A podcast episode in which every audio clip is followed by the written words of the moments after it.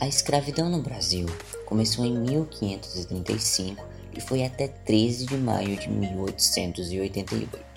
Foi um período cruel e desumano da nossa história. E mesmo que já tenham passado 135 anos da abolição, as consequências ainda são perceptíveis na nossa sociedade. A pobreza, discriminação e violência que afetam principalmente os negros é um reflexo do país que por 353 anos normalizou a escravidão e o preconceito a essa parte da população. Olá, eu sou o Arthur, sou professor de História e no episódio de hoje do podcast De Novo Essa História eu vou estar falando sobre a escravidão no Brasil.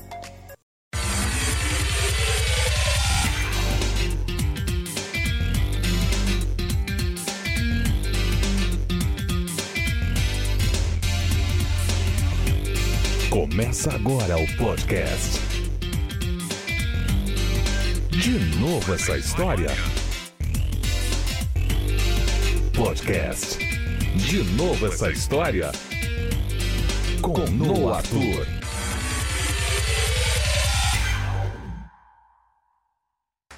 Bom, primeiro de tudo vocês precisam saber, né, as causas para poder escravizar um povo. Se bem que eu acho que isso nem deveria entrar em questão, né? Mas podemos começar dizendo que a população portuguesa ela era muito pequena, então havia falta de mão de obra, porque eles simplesmente não podiam abrir mão de parte dos seus habitantes para colocar aqui na sua colônia americana. Então, como forma de suprir essa falta de mão de obra, os portugueses decidiram aderir à escravidão, que já era praticado tanto no mundo árabe como na Europa e na própria África. Além disso, o transporte de pessoas escravizadas começou a movimentar a economia mais rápido, porque eles precisavam construir navios, a isso consequentemente tinham que é, produzir mais armas, mais roupas, e isso acabava girando a economia. Os traficantes de escravos também tinham que pagar impostos ao Estado. Desse jeito, os portugueses, holandeses, espanhóis e ingleses tornaram a escravidão um negócio bastante lucrativo. Eles basicamente superlotaram seus navios com povos africanos para vendê-los não só no Brasil, mas em todas as colônias da América do Sul. Os primeiros escravizados né, nos primeiros anos da colonização brasileira eram os índios, certo? Eram, era a mão de obra indígena. Os índios eles eram capturados por meio de expedições, também conhecidas como bandeiras, e tem publicação no Instagram sobre as bandeiras, certo? Ou eles eram obtidos como espólios é, de guerras entre tribos, certo? Espólios são patrimônios. E aí os portugueses eles faziam alianças com algumas tribos. Em troca, eles conseguiam essa mão de obra escrava do perdedor, né? A tribo que ganhava, ela escravizava o perdedor e dava essa mão de obra para os portugueses. E a abolição da escravidão de indígenas só foi acontecer de fato no século XVIII. Isso ocorreu porque escravizar africanos era muito mais lucrativo, porque movimentava bastante a economia então era muito melhor investir no tráfico negreiro. Além disso, os jesuítas começaram a proteger os índios e suas aldeias, com a desculpa de que a alma deles era mais limpa que a dos africanos, porque a pele era mais clara. E aí eu não sei o que vocês aprenderam na escola, mas eu aprendi que os índios não eram escravizados porque eram preguiçosos.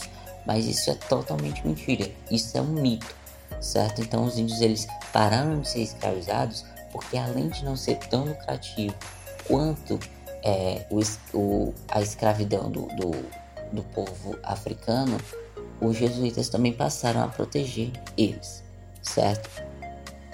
E aí os negros africanos eram trazidos da África para o Brasil e principalmente para trabalharem na parte da agricultura e da mineração, mas não eram apenas limitados a isso. Eles acabavam desempenhando diversos serviços tanto domésticos quanto urbanos. Nas cidades tinham até os chamados escravos de ganho, que vendiam produtos manufaturados, né, carregavam água, é, vendiam quitutes ou auxiliavam na administração de pequenos comércios. Nenhum escravo recebia nada, certo? Eles recebiam, às vezes, tinha um ou, ou outro patrão que dava um valor simbólico, uma moedinha, mas no geral os escravos eles não recebiam absolutamente nada pelo seu trabalho, certo? E as condições que eles trabalhavam eram as piores possíveis, tanto que a expectativa de vida entre eles era de 35 anos e poucos chegavam aos 50 ou 60. E aí, como era esse processo de escravidão? Os negros eram capturados na África e de lá eles vinham nos porões de navios negreiros, né, que muitos morriam antes de chegar no, no destino por desidratação ou outras doenças relacionadas à higiene. E aí eles eram vendidos e trabalhavam de sol a sol com uma alimentação de péssima qualidade, vestindo nada mais que trapos e morando em senzalas. As senzalas, por sua vez, eram locais escuros, úmidos e com pouca higiene. Elas basicamente eram para os escravos não fugirem, a sua única função era essa, e para eles ter um canto para dormir, mesmo que fossem no chão amontoados um em cima do outro. É, como eu disse lá, eles ficavam amontoados e amarrados. E gente, eu vou abrir aqui uma nota bem rapidinho, uma nota mental. Eu tive a oportunidade de entrar em uma senzala lá em Redenção, aqui no Ceará. E nossa senhora, é um clima muito pesado lá dentro. Eu pelo menos consegui sentir uma angústia do que os escravos passavam. Logicamente nunca vai ser a mesma experiência que eles tiveram, mas nossa, é um, um local muito pesado, um clima muito pesado. E não, não dá. É um clima muito ruim lá dentro, certo? Então, se vocês tiverem a oportunidade, tem uma senzala lá em Redenção que dá para visitar ok? E bom, é, os escravos eles não eram permitidos errar, certo? O mínimo erro que eles faziam no seu trabalho, eles estavam sujeitos a punições horríveis. A mínima delas eram os açoitamentos. Então imagina aí, se a mínima era os açoitamentos, imagina a pior. Professar sua fé?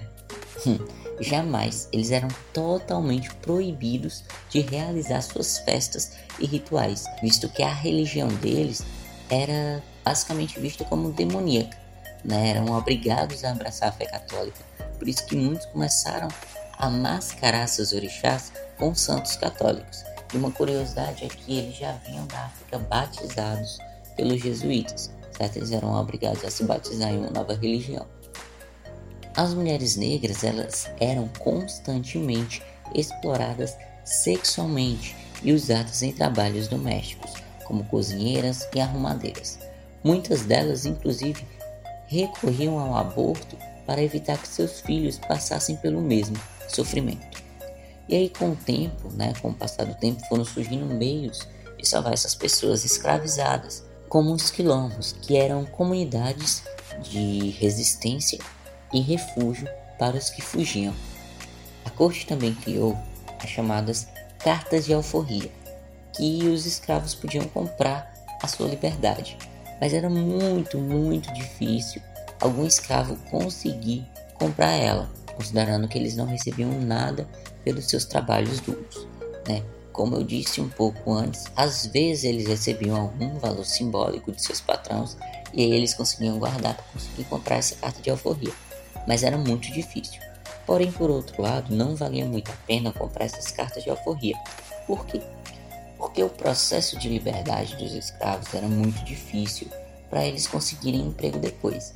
Né? Enquanto eles estavam trabalhando para o seu senhor, eles tinham alimentação, mesmo que escassa, eles tinham local para dormir, entendeu? Eles tinham local é, é, para fazer suas necessidades. Porém, a partir do momento que eles ficavam livres do seu senhor, eles tinham que arranjar um emprego. E era muito difícil alguém contratar um negro, né? Porque tinha um preconceito racial, acreditavam que eles não eram dignos de ter um trabalho e tal, enfim, era muito difícil. Claro que os escravizados eles não deixavam barato tamanha violência contra eles e constantemente tinham revoltas nas fazendas, né, como forma de resistência.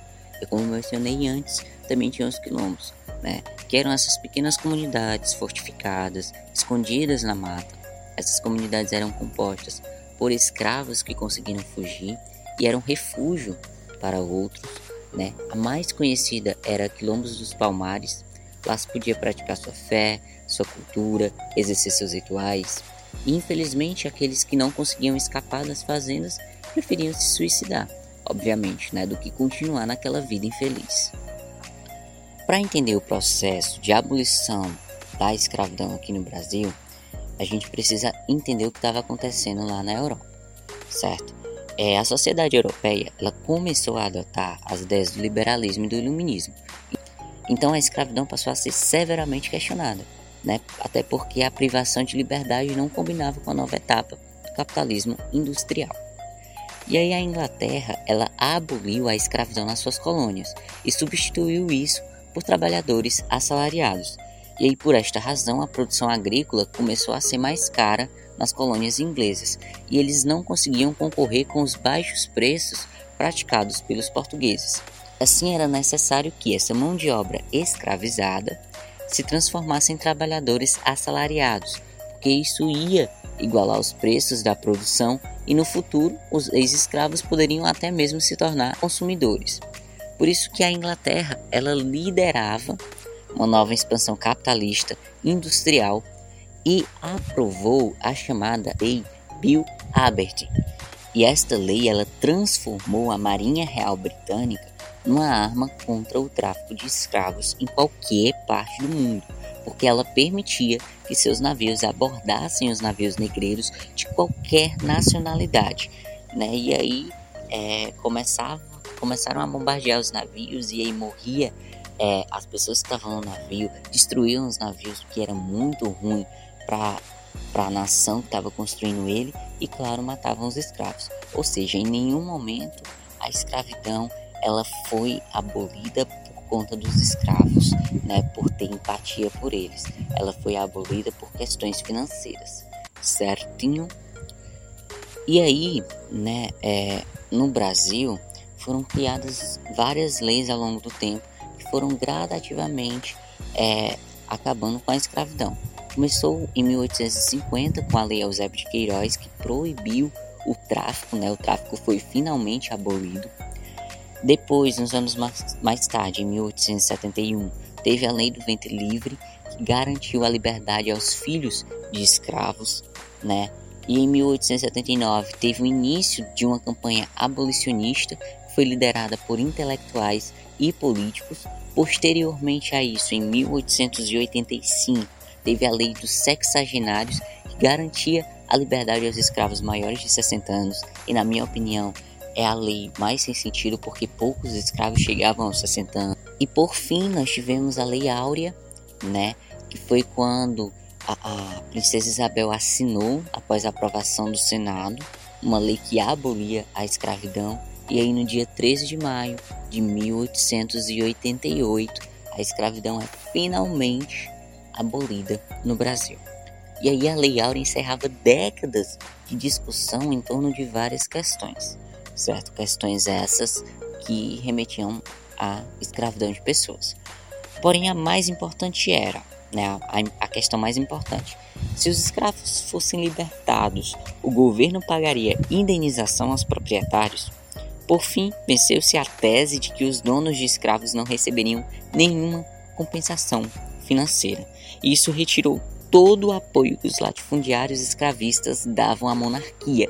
E aí, quando surge um golpe republicano, os grandes proprietários de terra sustentam um novo regime. E esse golpe republicano é para acabar com a monarquia e transformar o Brasil em república, que é exatamente o que vai acontecer daqui a alguns tempinhos, certo? Então, libertos sem qualquer pretexto, os ex cativos, os ex-escravos, se viram entregues à própria sorte e passaram a formar um enorme contingente de pessoas sem qualificação alguma. Não é isso que vocês precisam saber sobre escravidão.